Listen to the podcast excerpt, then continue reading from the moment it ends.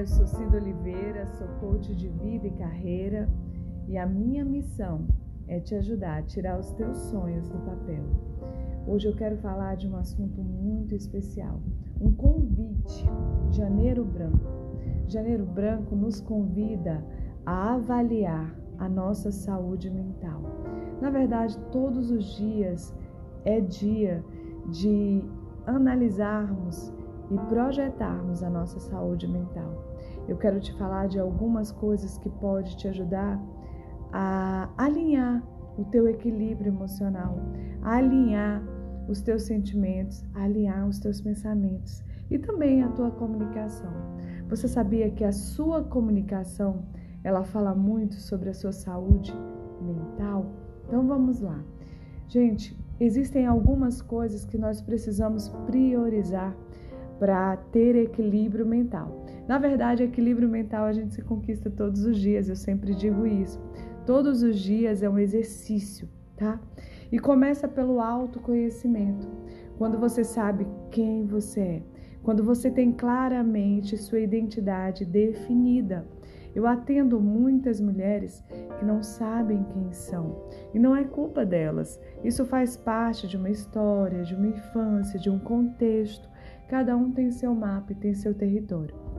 Mas eu quero te convidar hoje a entender o equilíbrio das suas emoções, a sua saúde mental a partir do autoconhecimento.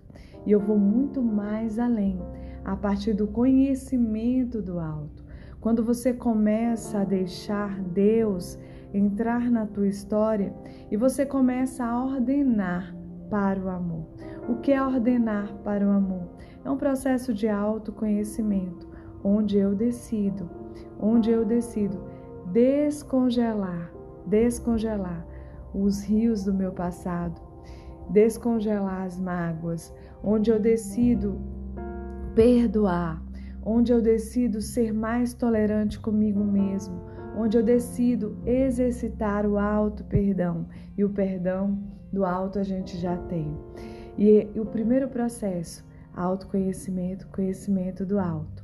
O segundo é entender os seus pensamentos. O que esse pensamento me diz? É acolher cada pensamento. Eu estou pensando muito negativo hoje. O que que acionou esse pensamento negativo? O que que aconteceu comigo hoje que eu passei a pensar assim? Que gatilho foi acionado para que esse pensamento se tornasse evidente? Avaliar os seus sentimentos. Tristeza, tristeza não é algo ruim. É um sentimento que nos convida à reflexão. Talvez nesse dia você precise refletir um pouco mais. E refletir não é ruim. O ruim de um estado de tristeza é que você às vezes pode permanecer nele, levando a uma depressão. Assim como a alegria. A alegria nos diz que algo aconteceu que é, trouxe o nosso sentimento para uma condição de contentamento, ok?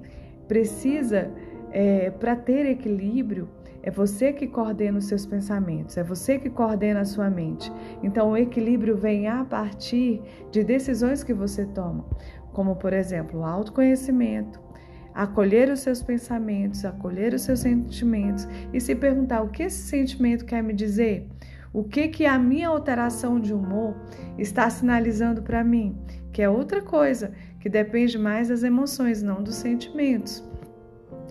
E outra coisa muito importante para ter equilíbrio mental é ter uma vida equilibrada.